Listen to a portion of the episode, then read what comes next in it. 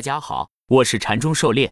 今天咱们来学习教你炒股票禅论一百零八课第六十二课第二节分形比喻线的。咱们的讲解按原文对照逐段进行，力求贴近原文解读，弄懂每课重难点。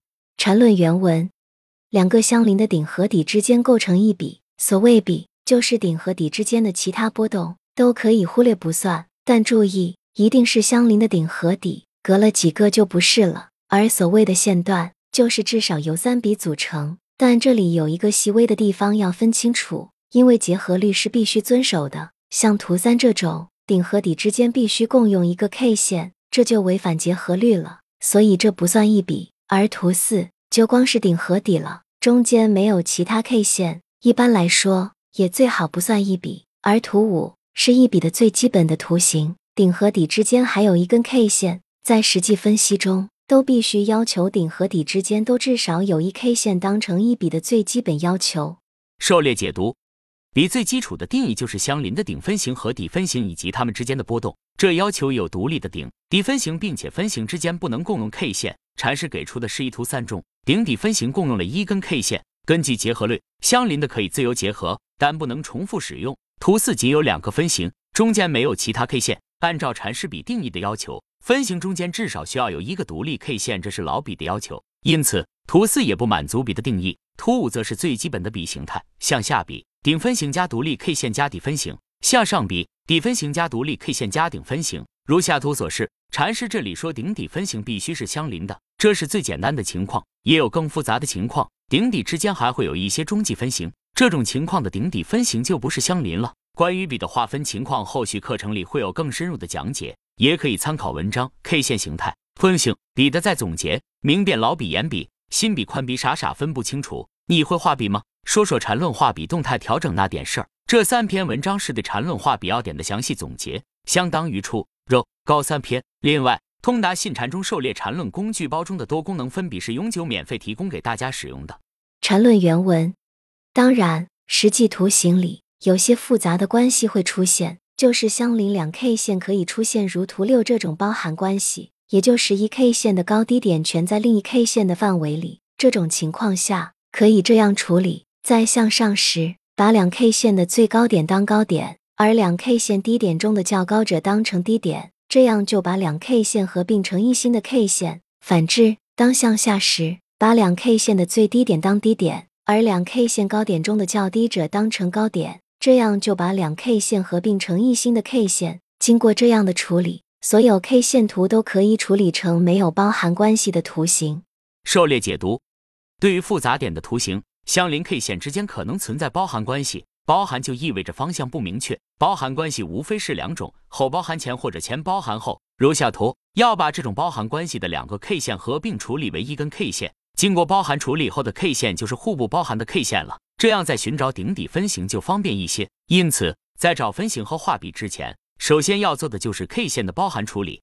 在合并 K 线时，首先要确定具有包含关系 K 线的第一 K 和前面一个不包含 K 线的位置关系。如果前面是上升，合并后的 K 线就取高高处理；如果是下降 K 线，就取低低处理。如下图，K 线包含合并规则示意：左边三十四有包含关系，向前看一根 K 线，二十三为上升关系。则三十四向上取高高处理为方框所画结果，右边二十三有包含关系，向前看一根 K 线，十二为下降关系，则二十三向下取低低处理为方框所画结果。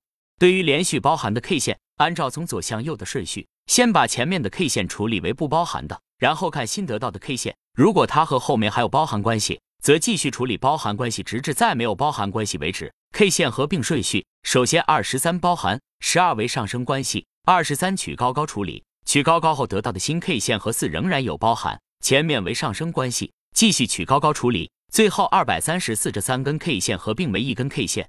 缠论原文，而图七就给出了经过以上处理没有包含关系的图形中，三相邻 K 线之间可能组合的一个完全分类，其中的二四就是分别是顶分型和底分型，一可以叫上升 K 线，三可以叫下降 K 线，所以上升的一笔。由结合律就一定是底分型加上升 K 线加顶分型，下降的一笔就是顶分型加下降 K 线加底分型。注意这里的上升、下降 K 线不一定都是三根，可以无数根。只要一直保持这定义就可以。当然，简单的也可以是一两根，这只要不违反结合律和定义就可以。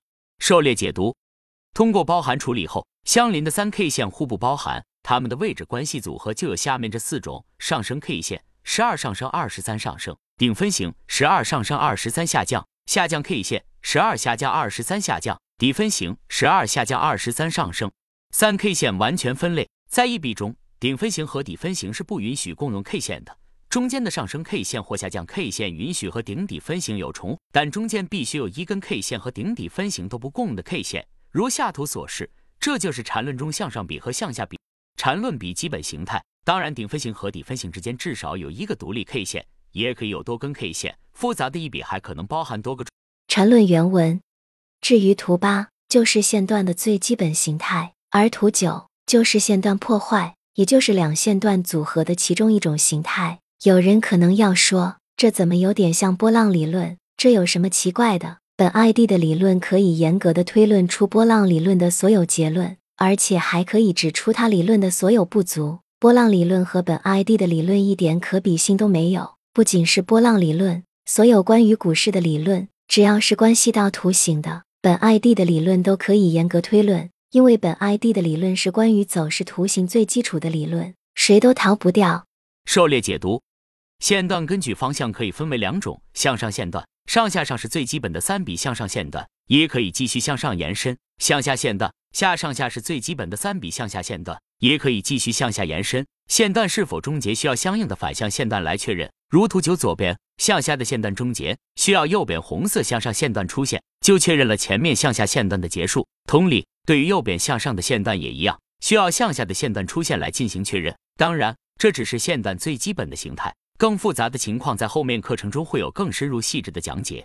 缠论线段基本形态，缠论有严格的数学定义和理论推导，从最基本的 K 线合并、顶底分型识别、笔划分、线段划分、走势递归、区间套背驰，这些都有严格的数学定义，它们也是缠论技术分析的基础和核心。在学习时要一点一点弄明白。才能在后续应用中得心应手。所谓基础不牢，地动山摇。如果基础的东西都搞得似是而非，那用起来更是错误百出了。